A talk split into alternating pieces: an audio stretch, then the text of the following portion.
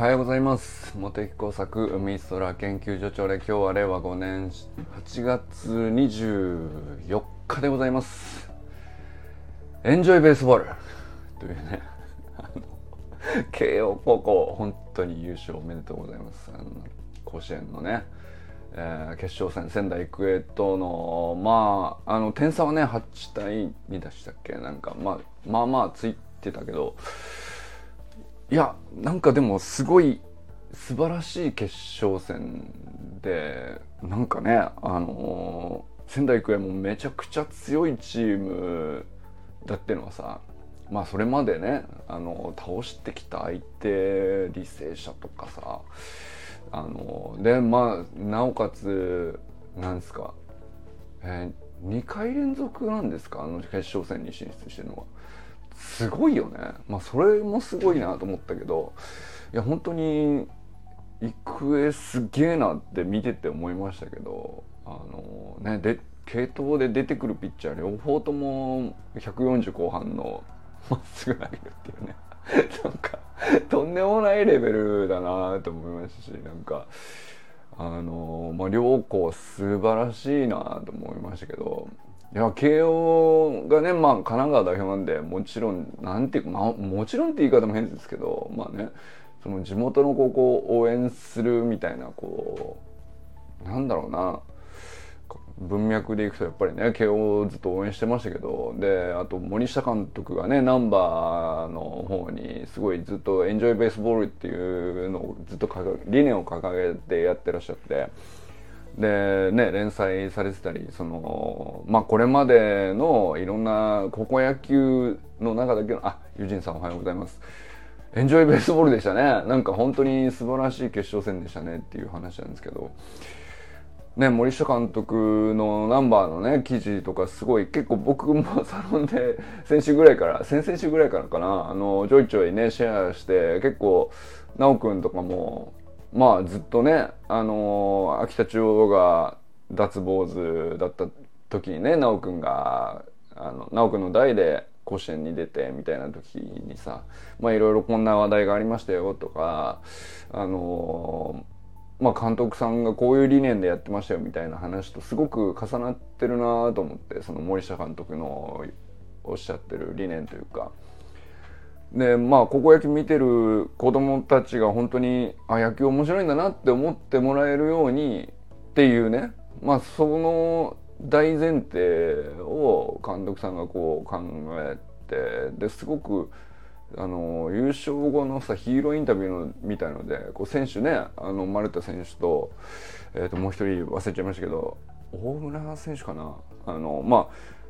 活躍した2人がインタビューされてる時もその理念森下監督とね掲げてるエンジョイベースボールの理念を先に言ってたんだよね。なんか自分が活躍してそれがこううまくできたとかっていう話よりも先にあの自分らより下の世代の見てる人たちが本当に面白いスポーツだからぜひやった方がいいよっていう風になるために自分らもなんか精一杯楽しんでるっていうね。だからそれを選手があのこう理念をヒーローインタビューで語るっていうのはよっぽどじゃないかなと思ったりする初めてあんな感じのやつまあそんな毎年来てるわけじゃないんだけどさ。素晴らしいなと思いましたね。なんかあの WBC のうんと日本代表のチームもねあのすごいこう映画にもなったりしてものすごい世界中から評価されたし、まあ、日本人としてもこうみんな注目してなんていうか野球好きでも好きじゃなくてもやっぱあのチームは素晴らしかったねってみんな思ったと思うんですよね。でなんかあの感じとすごく重なってましたよね。その大谷選手だけじゃなくてこうみんなとにかく悲壮感がないっていうかさとにかくあの誰よりもこの競技を愛して誰よりもその分だけあの楽しみきるためにはどういうトレーニングをして、えー、どういう頭の使い方をしてそれを誰よりもやりきるみたいな。あ周平さんおはようございます。まあなんかあ本当にその世界一になったね日本代表の WPC のチームのあり方っていうか選手一人一人もそうだし栗山監督の時もそうですけど、まあ、そのあり方と極めてよくかぶるというかかぶるっつったらですけど森下監督のおっしゃってることとまあ慶応高校の選手のヒーローインタビューにもそれが出てるしプレーにもそれが出てるしで代打でも何人かのね控えの選手出てきましたけどみんなこうなんていうか縮こまらずに 別に緊張感がないわけじゃないんだけどとにかく思いっきりプレーしてるっていうのがめちゃくちゃこう伝わるっていうか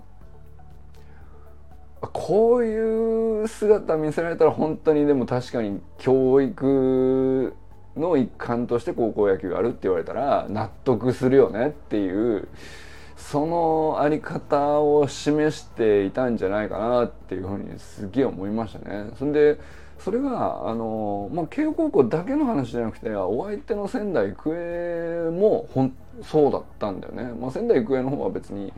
あのなんていうか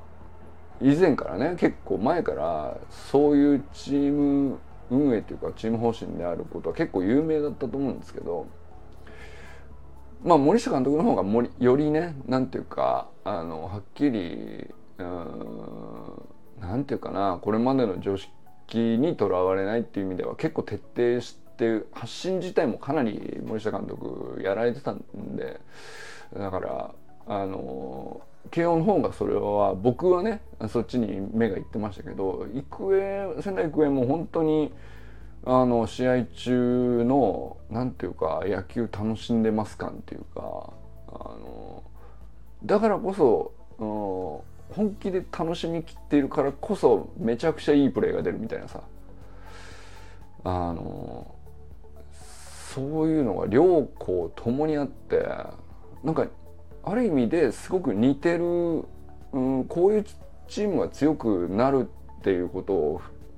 優勝校も準優勝校も両方同じ方向を向いて示してたっていうね。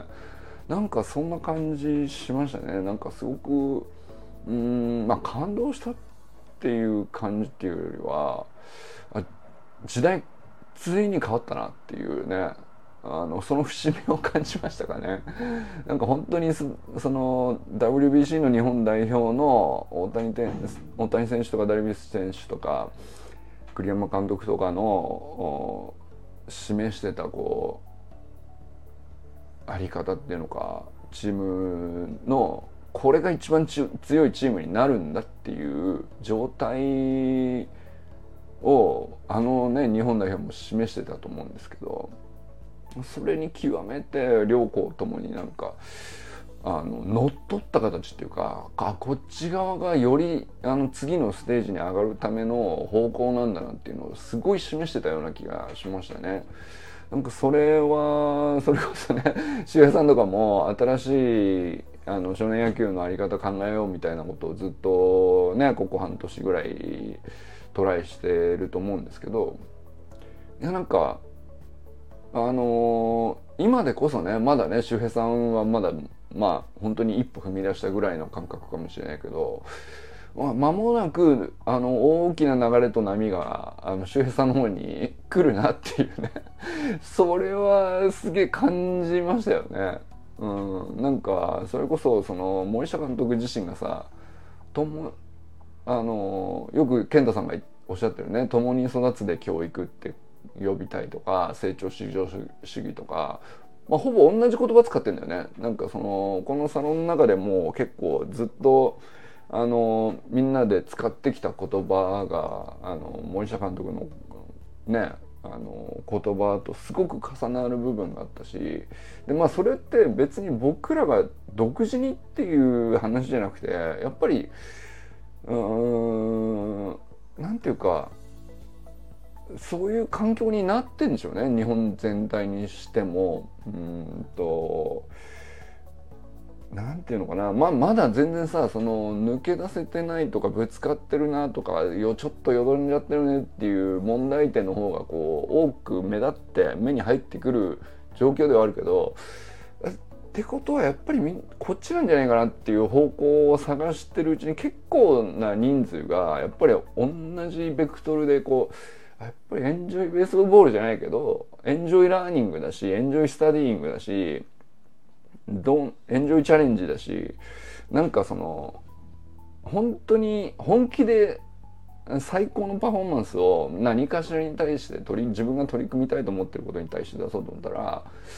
悲壮感はむしろこう自分の心理的にブレーキをかける側面がどうしてもあるんであの、まあ、一生懸命やること自体はいいんだけどそのブレーキの部分をこうあのかけずになおかつ全力でややってでなおかつただ頑張るだけじゃなくてやっぱり頭もしっかり使い切ってこそ全力なんだよねっていう。なんかそっちにみんないろんな分野で向き始めてるんだろうなっていうのをねなんか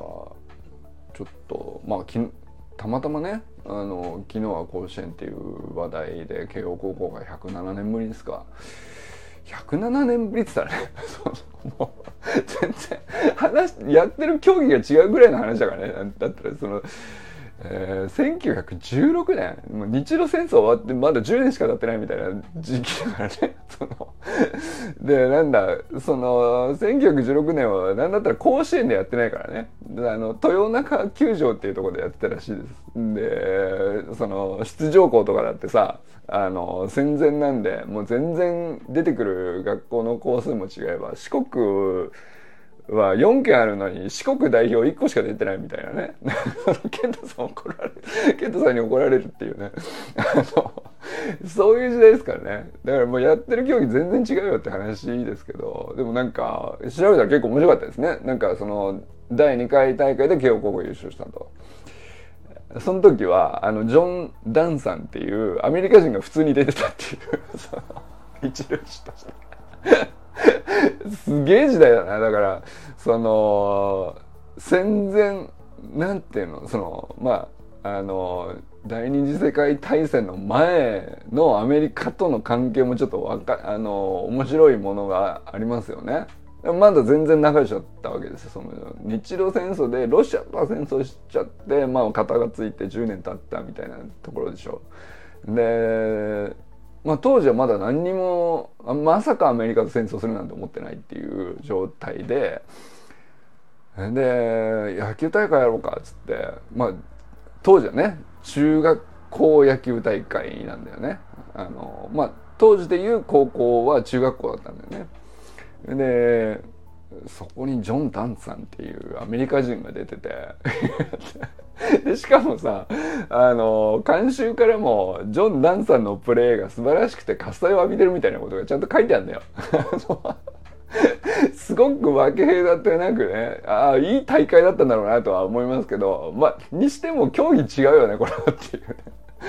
面白いよななんかでもまあそれはそれでねあの一応優勝は優勝なんでカウントはされてるとはいえねあのまあもうなんていうの？だって優勝者本人たちからしたらさこれはもうほぼ初優勝を成し遂げたぐらいの感覚だと思うんだよね。2回2回目の107年ぶりのとか言われてもじいちゃんすら生きて生まれてないわみたいな話になっちゃうからね多分ね。そんなん言われてもっていう。全然別な競技だしもうレベルも違うしね。いや本当でもすごいレベル高いなと思ったよね。なんか面白いなと思って、うん、いやなんかだからでもそう言ってもじゃあ意味ないのかっつったらそうじゃなくてやっぱりそれきっかけで調べるとやっぱり歴史って面白くて第2回ってこんな感じだったのかね。でそのまあ大会通算本塁打がまあ4本だったとかね。今だったらもう何十本出るようなレベルですけど4本も出たみたいなことがちゃんと記録されてたりとかあと何があったかな。そのどこから甲子園球場になったの？1924年から甲子園球場になった。豊中球場鳴門球場で甲子園球場が作られたんだけど、まあ、その甲子園球場自体がねその高校野球をあの開催するにはこんな球場がいいんじゃないかっつってそのアメリカ行って帰ってきたなどなただかだったか忘れましたけど。だからもう全然球場の作り方のコンセプトが全然違うんですよね普通のプロ野球の球場とは違ってなんかこう広がり方とか、まあ、スタンドのあの、ね、空間みたいな空間作りみたいなの自体がそのアメリカのメジャーリーグのボールパックみたいのを見て帰ってきてあこんな感じにしたいなっていうモデルがあるらしいんですよ。でまあその高校野球の大会を開催するのに最適化して作ったらしいんですね。これはでもこういうなんか歴史知ると逆にねそのじゃあはい甲子園あのちょっともう暑すぎるんでドームにしましょうかみたいな話は多分簡単にはならないよね。だってそのために作ってんだから。そんな文脈まであったのかみたいな話とか。いやすごいなんか面白かったですね。だからそのそれこそうんその甲子園もさあのある時期まではねそれこそ朝鮮とか満州とか台湾の代表が出ててとかさ そんな大会もあるんだよ。びっくりしたよね。だからまあどうやってその地元のトーナメント表があったのかちょっと分かんないけどでもその台湾代表の、えー、鍵農林高校っていうのが中京大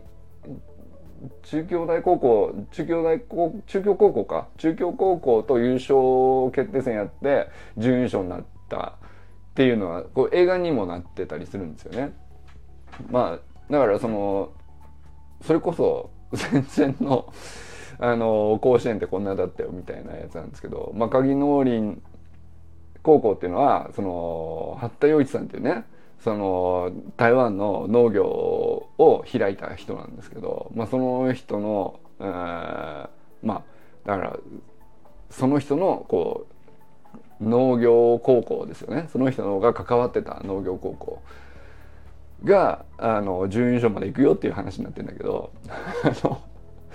そんな時代があったりとかね。だからすごい面白いな。なんか歴史って面白いなってこうなんかこんなとこにもこういう歴史があって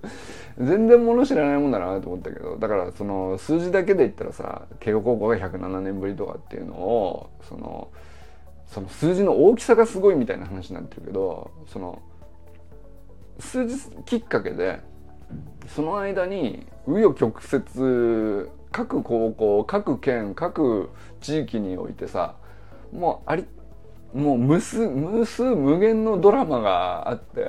でその積み重ねでねその今に至っているんだけどまあだからそれこそ高校野球でもその強いチームがスカウトしし始めるみたいな話とかさでもう全然途中から競技が変わっちゃってるよねっていうね。そういうのがあるぐらい。だからそれだけでも逆に言うと長い間かけて変化してるってことは今の状態も不変なものじゃないっていうか必ずこう波に波が大きな波が来た時に必ず変化して別なものに変わっていくっていうことでもあるんだろうなと思ったり歴史を追っかけるとねあのあこれあ数十年に1回ぐらいこう結構大きな変化を起こしてんなっていうそのこう変わらないもんなのかと思いがちだけど意外とねあのなんだかんだでその個人の意思とかじゃなくて誰かがこうしようって言ったわけじゃないけどもなんか気づいたらこうなってるみたいな感じだと思うんですけどね。あのでも本当でもその気づいたらそうなってるのなんか内内訳を見ていくと個人個人のねさまざまなドラドラマと努力とあの仕掛けがあってこう無数に潰れてったものもあればあのその中でたまたまヒットしたものがさ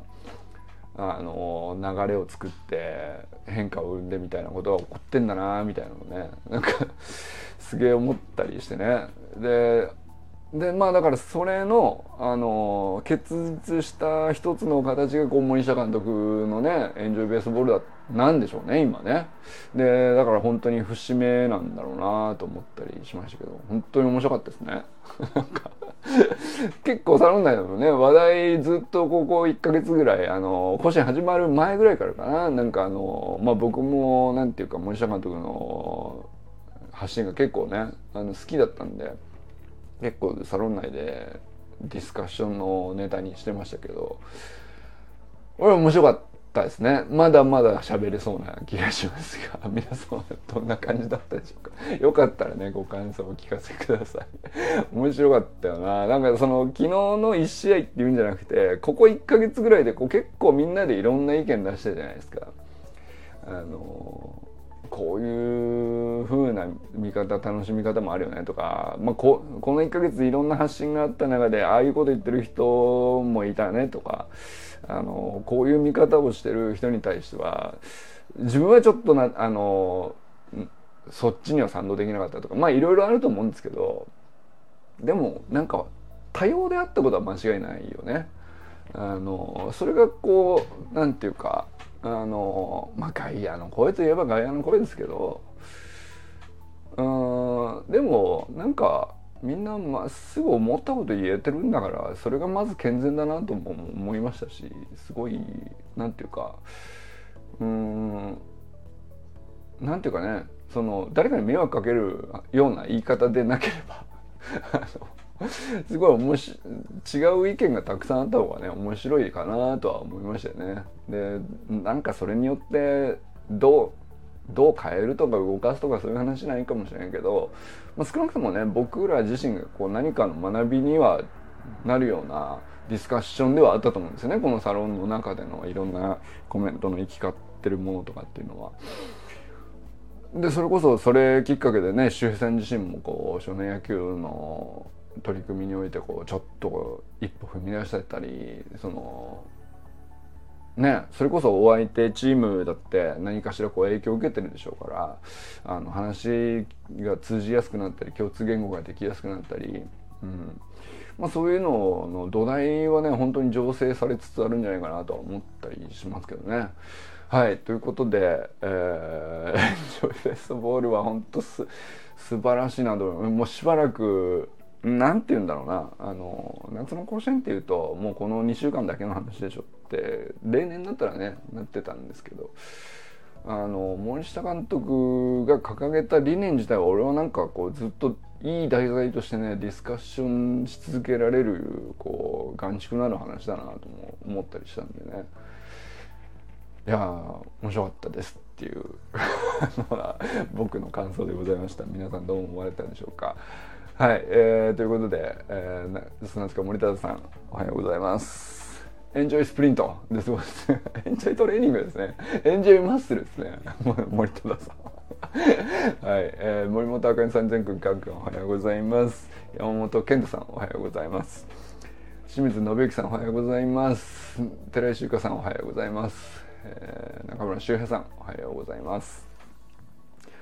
え山田友人さんおはようございますそしてねなんかもうまさしく2ちゃんもそんな感じだよねなんか新庄監督もそう言ってるかどうかちょっとキャッチフレーズ自体が全く一緒かどうかは別としてなんかあの目指してるものは結局ねなんか日ハムの選手とかも結局そうだよなと思いますよね。なんかあのなんかビッグイニングの作り方とかさもう完全に調子乗っちゃってるじゃん。そのなんていうか。でそれがさ調子乗るっていうのは基本なんていうのか調子乗ってる人に対してなんすぐ調子乗んなよっていう一言が来るっていうのがねなんか僕の感覚からすると、まあ、ずっとあったんですけどあ調子乗ってるって最高ですねっていう価値観になってんじゃねえかなっていうね いやだからなんかそういう人調子乗ってる人に対して好印象を抱く抱くっていうかさまっすぐに調子乗ってるって最高だねってあのお互い思えるような状なんていうの関係性なんでしょうねこういうのもね。うん、いやだからなんかまあ誰ってねこう頑張ろうとしたって調子になかなか乗れないとかあの調子崩しちゃうとかそれはいくらでもあるしそれに対する対処いくらでもこう多分あの様々ね、えー、研究されたい知識があったり経験があったりあったと思うんですけどあのそういうの乗りなんだかんだ乗り越えてせっかくこうわずかな時間調子に乗れてる時はいやもうそれはね全力で称える方がいいよねってこう気持ちになっていく方がお互いハッピーなんでしょうね、うん、なんかだからそれはすごいね日ハムに今かぶるものを感じますよね。あの新庄選手新庄さんが監督になっちゃうっていう時点からしてねもうなんていうの常に調子乗ってる状態をいかに真剣に作り出すかっていうなんかそういう言い方に見えるじゃないですか。もう新庄さんっていう人自体がね。いやまさかインドネシアのバリに住んでた人が突然帰ってきてプロ野球のトライアウト受けてあのー、みたいなね。なんかその辺からしてもあのー、ね。なんかあの辺のストーリーからして俺もう本当大好きなんだけど。調子乗ってんなっていうのをあの後ろ向きな言葉じゃなくて調子乗ってんなはものすごいこう褒め言葉のニュアンスになるうーんなんていうかそういう文化をもうあの人が生み出したんじゃないかぐらいの感じで俺はね思っちゃってますけどね。でも本当に今それなんかこうまあだから自分がそういうの好きだからそういう要素を集めてるのかもしれないですよ。その WBC の日本代表とか日ハムの今の在り方とか高校野球でたまたま慶応高校がねそのエンジョイベースボール掲げた慶応高校が優勝するとかっていうのもまあなんていうか僕はそういうのが好きだからあのそういうのをこう集める脳みそになってるのかもしれないけどいやでも構な領域でいろんな領域でこうそういう流れ来てんじゃねえかなと。野球だけじゃなくてね。なんかあの調子乗ってガンガンやっちゃえばいいんじゃないの。で転んだら転んだでしょっていうさ 転んだところで。まあ死にやしないでしょ骨ぐらい折るかもしれないけどさその時は痛いかもしれないけどまあなんか調子乗ってって勢いづいてでも一瞬だけどスピード出せたらさそのスピードを味わえるってことじゃないですか。そっちの方が大事なんじゃないっていうね。その恐る恐るまああの石橋を叩く慎重さとかまあ時と場合によっちゃ必要な場所もあるかもしれないけどずっとそれやってたらあの いくらウサギとカメっつったってねあのウサギたまたまあれ寝てくれてたからいいけど これ前かカメギリギリ勝てましたけど。いやずっとカメだったらいやウサギもさすがにね毎回毎回ちょっと前回寝ちゃったなって思ったら次はちゃんと走り切ると思うよっていうね。なんかさ調子乗ってる方が勝つフェーズっていうのももう今来てんじゃないかなっていうね。あの調子乗ってきたいだよね。お互いね。あのいいね。調子乗ってんねっていうのを言い合える仲になっていきたいですよね。お互いね。だからエンジョイラーニングあのあらゆる学びにおいてね。あの楽しめるような空間にしてきたいしていきたいなと思ったりしましたよね。何の話だっけ？ユージさんのとこまで行って2丁目の話になって新庄監督の話してあのまたずれました。すいません、えー、佐藤直子おはようございます。小山愛さんおはようございます、えー、安倍ゆきかさんおはようございます。今日の夜ねあのー、楽しみにしております。またねゆきかさんと1対1ワンオンワンのお話ができる機会ということで。まあどんな話なのかちょっとねあの本当に楽しみにしてるんであのまあ特に何も考えずにバッとゆかさんの顔見て思いつくことだけをあのね聞いたり言ったりするだけだとは思うんだけどでも本当にでもそういうのであのもう何て言うか何も考えずにパッと向き合って喋ったら何かしらいいもの出てくるっていう確信なんだよね。これね。それは結局そのゆかさんがあの素晴らしいからとかあの俺はこういう自信があるとかそういうこともなんていうかもちろんあの仲はないんだけどやっぱりそれ以上にねなんていうかあのこの10人のこう閉じた空間の中で普段ね結構同じものを見て同じものを積み同じようなこうポリシーで積み上げたり言葉をあの発したり。お互い結構ねあの日常的にこう積み上げた発信があるじゃないですか。ああいうのが積み重なってるっていうのはあのやっぱりねでかいんだよね。結局その日常があってこそこう祭りが最高のものになるっていうののこうまあ大げさじゃなくてこういうのもやっぱりそういう一環として見るとまあ、日常どんな言葉出してるか、まあ、無数にねこう特によく考えずに思いついたことを、ね、サロンの中でも投稿してたりとか今日思ったこととか今日見たものとかそんな程度の話ですよね普段日常的にささやかに共有してるようなものっていうのは。でも積み立てるとねバカにならないっていうのをもうやっぱりそこ通共通言語として持てお互い持ててるっていうのはやっぱりめちゃくちゃでかいなと思いますよね。そうするとなんかあじゃあ今日はねまあある種のお祭りですよ1対1を時間取ってやるみたいな話ってさまあそれテーマ決まっててもそうだしテーマ